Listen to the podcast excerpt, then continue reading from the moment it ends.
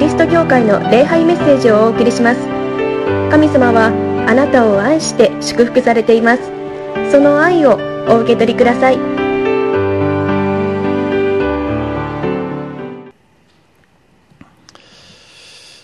先ほどあの司会者の方も感染がこの少なくなってきましたというので本当にちょっとほっとしているな嬉しいなと思います。けれどもまた、えー、ガッと爆発的に増えるんじゃないかなということが予想されています。まあそうならないでこのままこの収束していったらいいなとあの思います。まあ、どうなるかわからないですね。私たちはやっぱり不安ですし恐れるのであります。けれども神様がおられるということです。この世界を支配しているのはコロナではありません。人間でもありません。神様ですね。その神様と私たちは共に生きている。だから、まあ、そんなに心配することはないよということです。まあけれどもそうは言ってもどうなるかなという心配はこう拭えないのであります。だからこそこの礼拝があるんですね。神様の前に出てきて、いや大丈夫だよ、心配しなくてもいいよ、そんなに恐れることはないよ、というこのメッセージを聞いて、私たちもう一度この信仰に立たせられる。そうだ、恐れることないんだと。心配することないんだと。神様がおられるから、神様と共に生きているから、ですね、その力をいただいてですね、この一週間、あの、スタートしたいなと思います。神様は必ず良いようにしてくださいます。今日もこの御言葉によってそのことを確信したいなと思います。今日先ほど読んでいただきました吉明というところからですね。まあ本来ならば修法にはですね、一節からあのこの15節までを読んでいただくことにしていましたけれども、ちょっと長いですね。まあコロナの時もありますので、まあやっぱり短い方がいいかなというので後半部分にさせていただきました。けれども前半部分から全部含めてお話をしたいと思います。今日の第一のポイントですね。神様は私たちを守り、導いてくださるんだということです。この義明の義アというのはこの主人公ですね。この義明のまあ主人公です。モーセという偉大な指導者のあの後に続くのがこの義アという人であります。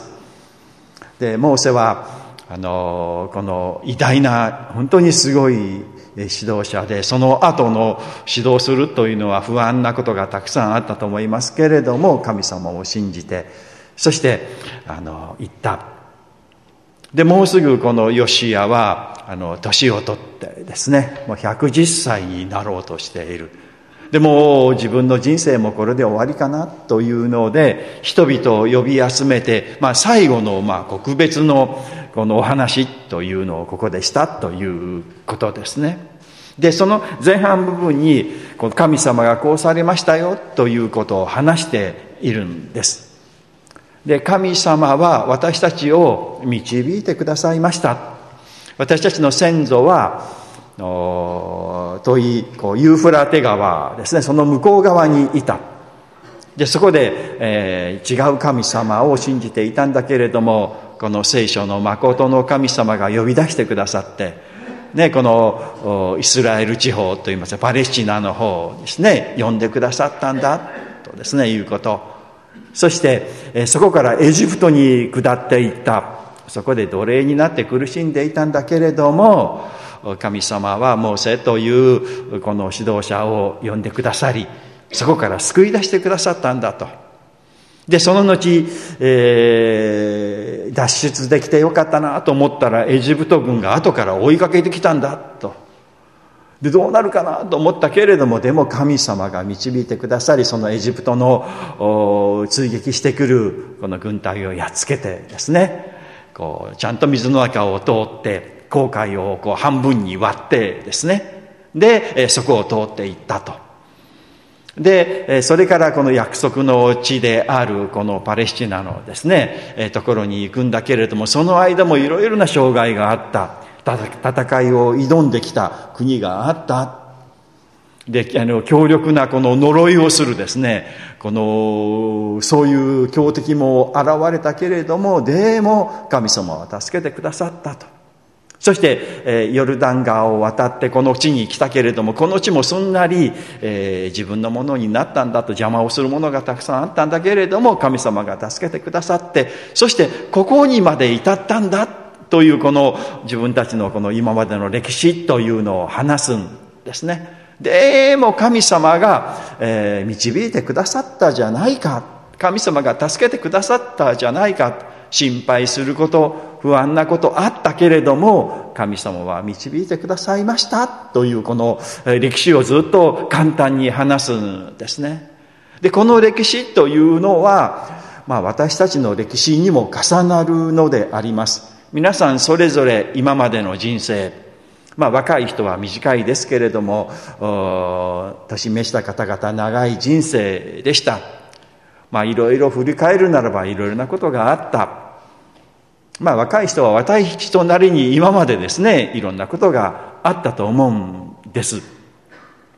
まあ、あの、自分の人生をグラフにするなんていうことをですね、以前させられたことがあるんですね。生まれてきてですね、何歳ぐらいは良かったか悪かったかね、自分にとって嫌なことが多かったからこれはマイナスだなと、ここはいいことがあったらプラスだな、みたいなこの人生をね、こうグラフにこう書いてみなさいよということを皆さんやってみられたらいいですね。何歳ぐらいはどうだったかなと。これはこうだったかなと。これは恐れていたかなと。不安だったかな。これはいいことがあったかなみたいに、こう、書いてみられたらいいと思いますけれども、どうでしょうかね。調子が良くて全部こう、上り調子でいいことばっかりあってね、ぐっと来たという人は多分いないと思うんですね。もう上がったり下がったり、上がったり下がったり、下がったり下がったり下がったり下がったりするというのが私たちの人生でこう見てみると何かこうぐちゃぐちゃだなみたいなことを感じるのではないでしょうか。まあこのイスラエルのその歴史というのもそうです。調子がいい時もありましたけれども苦しい時、辛い時、ああもうダメかなと思うような時があった。また神様に逆らってですね、もうエジプトの方が良かったんじゃないかななんて思ったこともあったりしたんですね。今のような疫病みたいなもんで悩まされたこともあったみたいなね。え、だからぐちゃぐちゃのグラフというか人生だった。けれどもですね、その一つ一つに神様が働いてくださって、今があるじゃないのということですよ。今このようにしてみんな生きているし、このところにいてこの話を聞いている。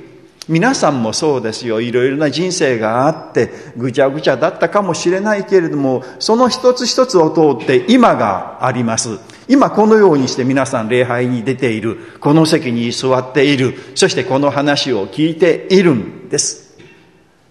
神様は皆さんのそのいろんなことがあった、その一つ一つの点で、人の一つ一つの時点で、共にいてくださり、皆さんを守り、導いてくださった。そして最後です、最後。もう最後じゃないです、今この時、この時点まで神様は導いてくださった。この礼拝へと、この恵みの場へと皆さんを神様が導いてくださったんだ。だからそういう意味では、今、この時点ですね、今この礼拝のこのところにいる、この時点で自分の過去を見るならば、まあそういう意味で、あのいろんなことがあったんだけれども、そのいろんなことは今、このところを目指してあったんじゃないかな、と思える。そういう意味では、まあぐちゃぐちゃだったように見えるけれども、今このところから振り返るならば、まっすぐにね、この日、この時を目指してあの全ての出来事はあったんじゃないかなと思われる。神様が私たちの人生をまっすぐ今ここにまで導いてくださったんだ、くださっているんだということですよ。皆さんの人生も毎日毎日神様は共にいてくださった。神様は信じていないというか知らない時もありましたね。けれどもその時も神様は共にいてくださったんですよ。そして導いてくださっている。ある時ですね、教会に導かれた。ああ、こんな神様がおられたんだ。あ、こんな本が、聖書という本があったんだ。みたいな感動的な出会いなんかもみんな神様が導いてくださったんだ。ということです。これからもそうですよ。あと何年生きるか分かりませんけれども、皆さんのそばを、そばにすぐ近くに神様がおられて、導いてくださっているということです。信じましょうよ、皆さん。神様に守られている、導かれているんだ。過去もそうだったんじゃないか。まあもちろん過去全部いいことばっかりじゃないし、嫌なこととか、間違ったこととか、罪を犯したこととか、ひどいことをしてしまったな、みたいな後悔もあると思います。けれどもそれをも神様は益と変えてくださり、今へと導く一つのまあ道しるべというか、あの、その導きとしてくださった。ですから、したやっぱり悪いことというのは悪いことをですね、悔い改めないといけない、反省しないといけませんけれども、でも過去したそれを神様は益としてくださり、今ここへと導く。そのための、まあ、この矢印と言いましょうかね、道しるべとしてくださったということです。大丈夫です、皆さん。皆さんの人生は神様の手の中、神様の導きの中にあるんだということ。信じていただきたい。今日の第2のポイントですね。神様に選ばれている幸せということです。ここでヨシアは人々に言うんですね。このように神様本当に導いてくださったでしょう。守ってくださったでしょう。だからこれからもこの神様を信じ、この神様に仕えていきましょうよ。ぜひその決心をしてください。というふうにこのところで、えー、人々に勧めをするのであります。で、だけれども、いろんな神様がある。で、周りにもいろんな宗教がたくさんある。もしもその神様がいいと思うならば、その神様を信じなさい。私は強制はしませんと。あのそう言うんですね。今日あなたが選びなさい。とですね、今日自分で選びなさいとこう言われるんですね。選びなさいと言いましょうかね。選ぶことができるというか。どうでしょうかね、皆さん。皆さん、もうほとんど神様を信じておられる、まあ、この聖書の神様を信じておられるクリスチャンですけれども、自分で選んだというか、どうでしょうか、世界の、世界中のあらゆる宗教を全部調べてね、これはこうだ、これはいいところはこうで、悪いところはここだ、みたいな、調べて、その中で一番やっぱりキリスト教がまともというか、一番やっぱり信じそうだなと、キリスト教を信じようと思って信じた方という方、あるでしょうかね。どうでしょうか。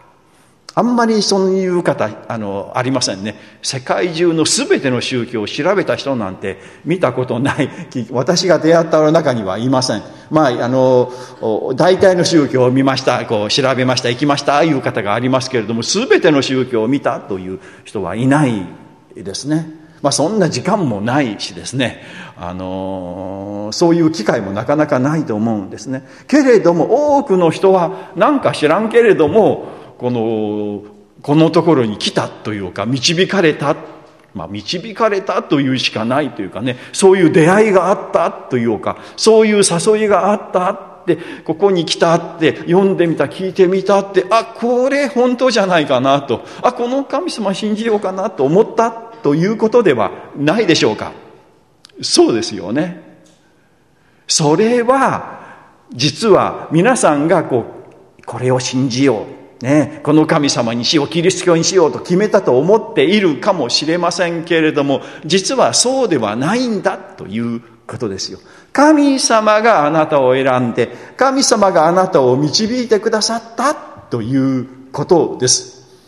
ですからここで選びなさいとありますけれども、私は選びますという、まあその人間が自分で決めるというのはとても大切なことであり、そのことができるということも実は神様の大きな恵みではありますけれども、でもその前に神様が選んでくださったということですよ。皆さんが今日この礼拝に参加しておられる、ネットを通じてこの礼拝をこう参加しておられる方すべてですね、えー、礼拝の時間ではない後からですね、この YouTube で、また、あの、このポッドキャストでこの説教を聞いているという人もすべてあなたは神様に選ばれて今あるんだ。今この礼拝に参加されているんだということですよ。いやいや、そんなことはありませんよと。私が決めたんですよ。今日は桃谷教会の礼拝に行こう。桃谷教会の礼拝を見てみよう。と自分が決めたんだと思ったかもしれませんけれども、そうではない。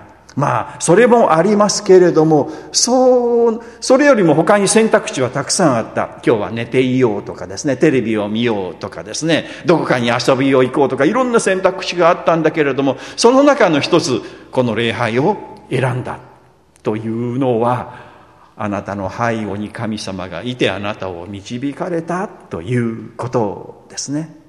あなたは選んだというよりも選ばれている。私たちは自分で選んだという前に神様から選ばれているんだということであります。まあ、このことを聖書は言うんですね。端的にあの表されているのが、ヨハネによる福音書15章の16節ヨハネ15の16ですね。ここにはっきりあります。あなた方が私を選んだのではない。私があなた方を選んだとここにあるんですね。あなたが私を選んだと思っているかもしれないけれども、私があなたを選んだんですよと神様が言われるんですね。皆さんは神様に選ばれています。だから今この礼拝に参加しておられる、ネットを通してこの説教を聞いておられる神様から選ばれたということです。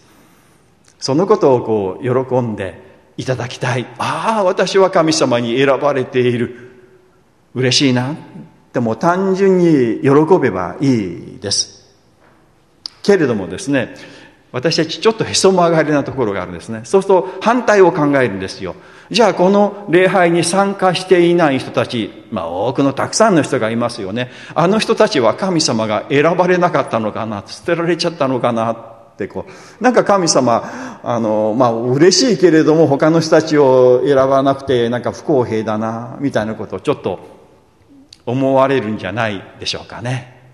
けれども実はですねそういう方も選ばれているし選ばれるんですよ今私牧師木坂誠一というこのものからですね、あなたは選ばれているんですよ。神様に愛されているんですよと聞いて、ああ、そうだ、私は選ばれているんだってみんな思ったでしょう。思いましたよね。ならば今度はあなたですよ。あなたが出会う人に、あなたは選ばれてるんですよと言えばその人選ばれるんですよ。すごいじゃないですか、皆さん。私がそう言うんですよ。今度は皆さん一人一人が出会う人にですね、私を通して神様、神様があなたを選んでおられた、おられるんですよ。あなたは選ばれたんですよと言えばいい。その人は選ばれたんですよ。だから私がもう全人類というか全ての人に会ってあなたは選ばれたんですと言えばもうみんな世界の人は救われているというか選ばれている神様の愛の中にあるということです。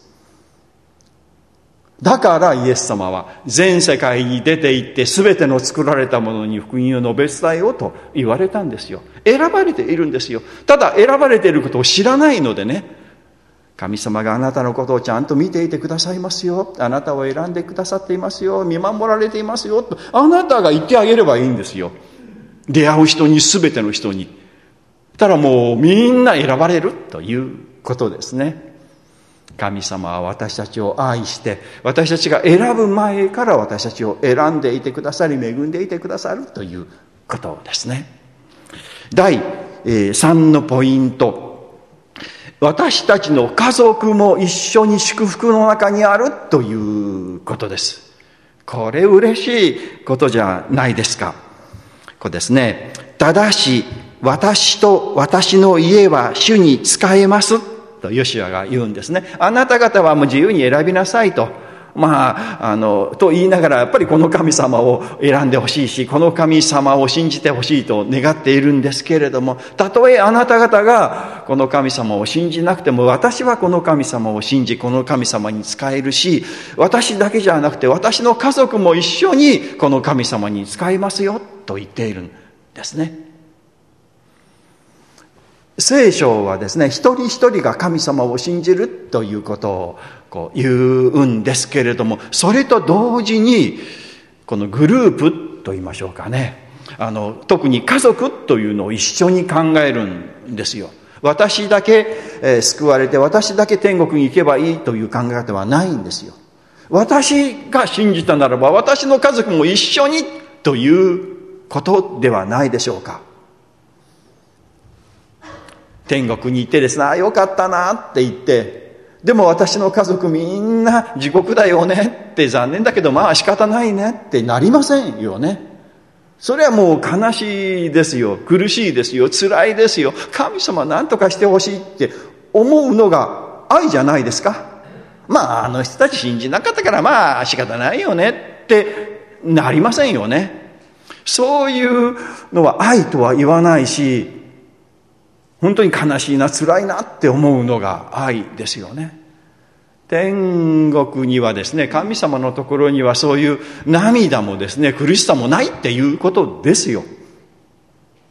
もしもう家族いなかったらもう苦しいですよ。辛いですよね。悲しいですよね。そうじゃないところじゃないでしょうかね。神様はちゃんと家族のことも考えていてくださるということですよ。だから私も私の家族も一緒なんですよと言うんですよ。聖書は個人個人が信じましょうということもありますけれども、信じた人の周りの家族にも恵みがあるということもちゃんと言っているんですね。ですね。聖書を読みますね。使徒原稿録2章の38節39節使徒原稿録2章の38節39節ね。すると、ペトロは彼らに言った。悔い改めなさい。命名イエス・キリストの名によって洗礼を受け、罪を許していただきなさい。そうすれば、たま、賜物として聖霊を受けます。で、この次ですよ。この約束は、あなた方にも、あなた方の子供にも、遠くにいるすべての人にも、つまり、私たちの神である主が招いてくださるものなら誰にでも与えられているものなのですと。これはイエス様を信じなさい。そうすれば救われて精霊の賜物を受けますよと。あなた限定ですよと言ってないんですよね。あなたとあなたの子供もと言ってくれてる。子供だけじゃない、遠くにいるっていうのは、まあ親戚でしょうかね。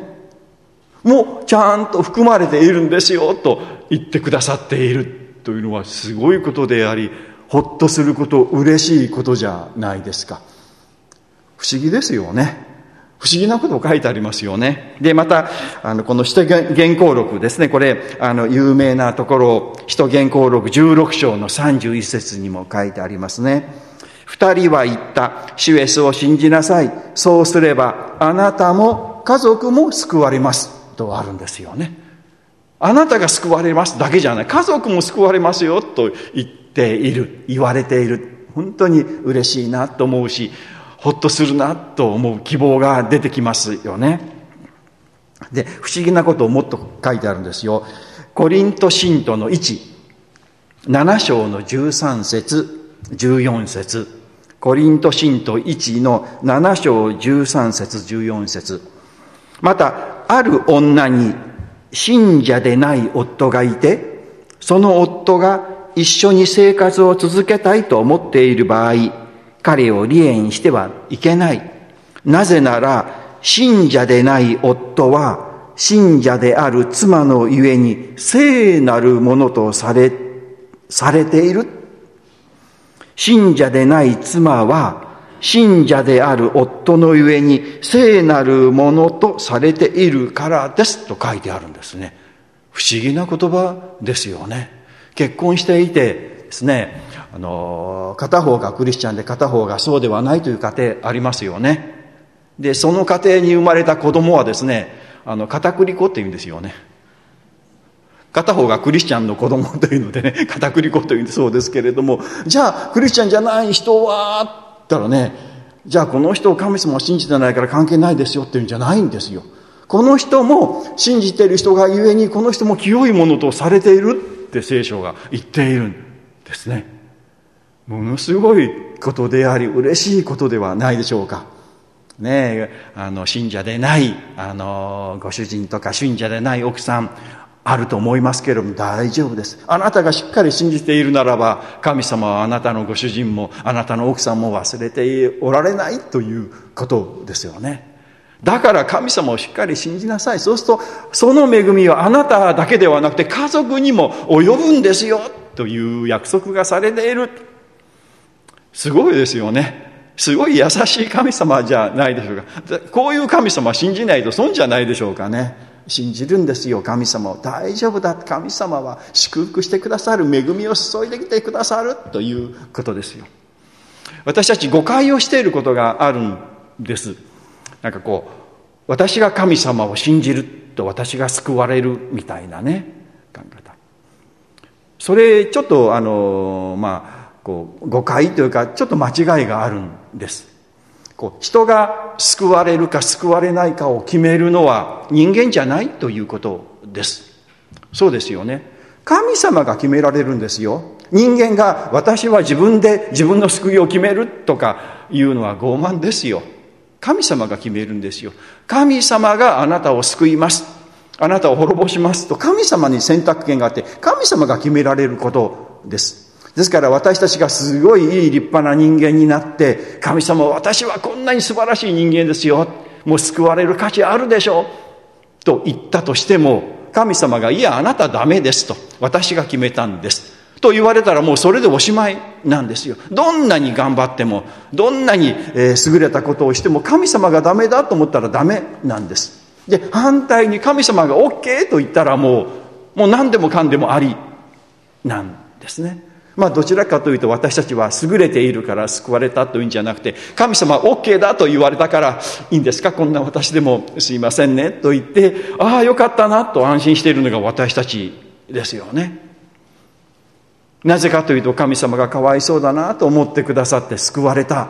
神様の憐れみによって救われたんです私たちは。ならば私たちの家族も神様がこの人かわいそうだなと思って救ってくださる。のはいいんじゃないですか。私を憐れんでこの人を憐れまないっていうのはありえないでしょ。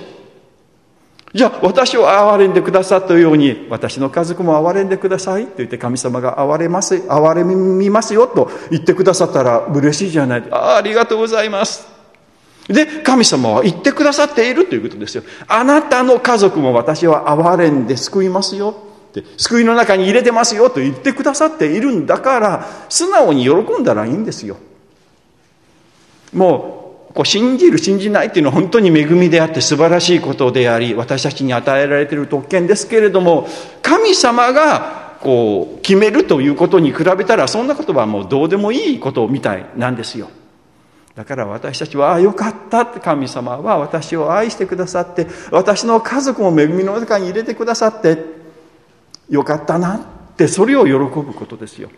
で家族に出会ったらよかったね。あなたも神様がねもう愛してくださって恵みの中に入れてくださってよかったね。私はもう安心しているんですよという生き方でですね生きたら家族に対しても違う態度になりませんか？あなた神様信じないと地獄よと思って接していたらですねちょっと関係おかしいですよね。でも神様に愛されてよかったなって私嬉しいですよと。あなたがどうであれこうであれ神様はあなたのことを恵んでいてくださるんですよ。っていう気持ちで生きてたらまた違うものじゃないでしょうか。神様すごいですよね。太っ腹ですよね。心広いです神様の愛は。私も私の家族も主に使います、ね、神様信じてください。このヨシアがですね、えー、人々にですねこの神様を信じましょうと勧めたように私も進めたい。ですね皆さん全員に進めたい。もう全世界の人に進めたい。こんなに素晴らしい神様信じていきましょうよ。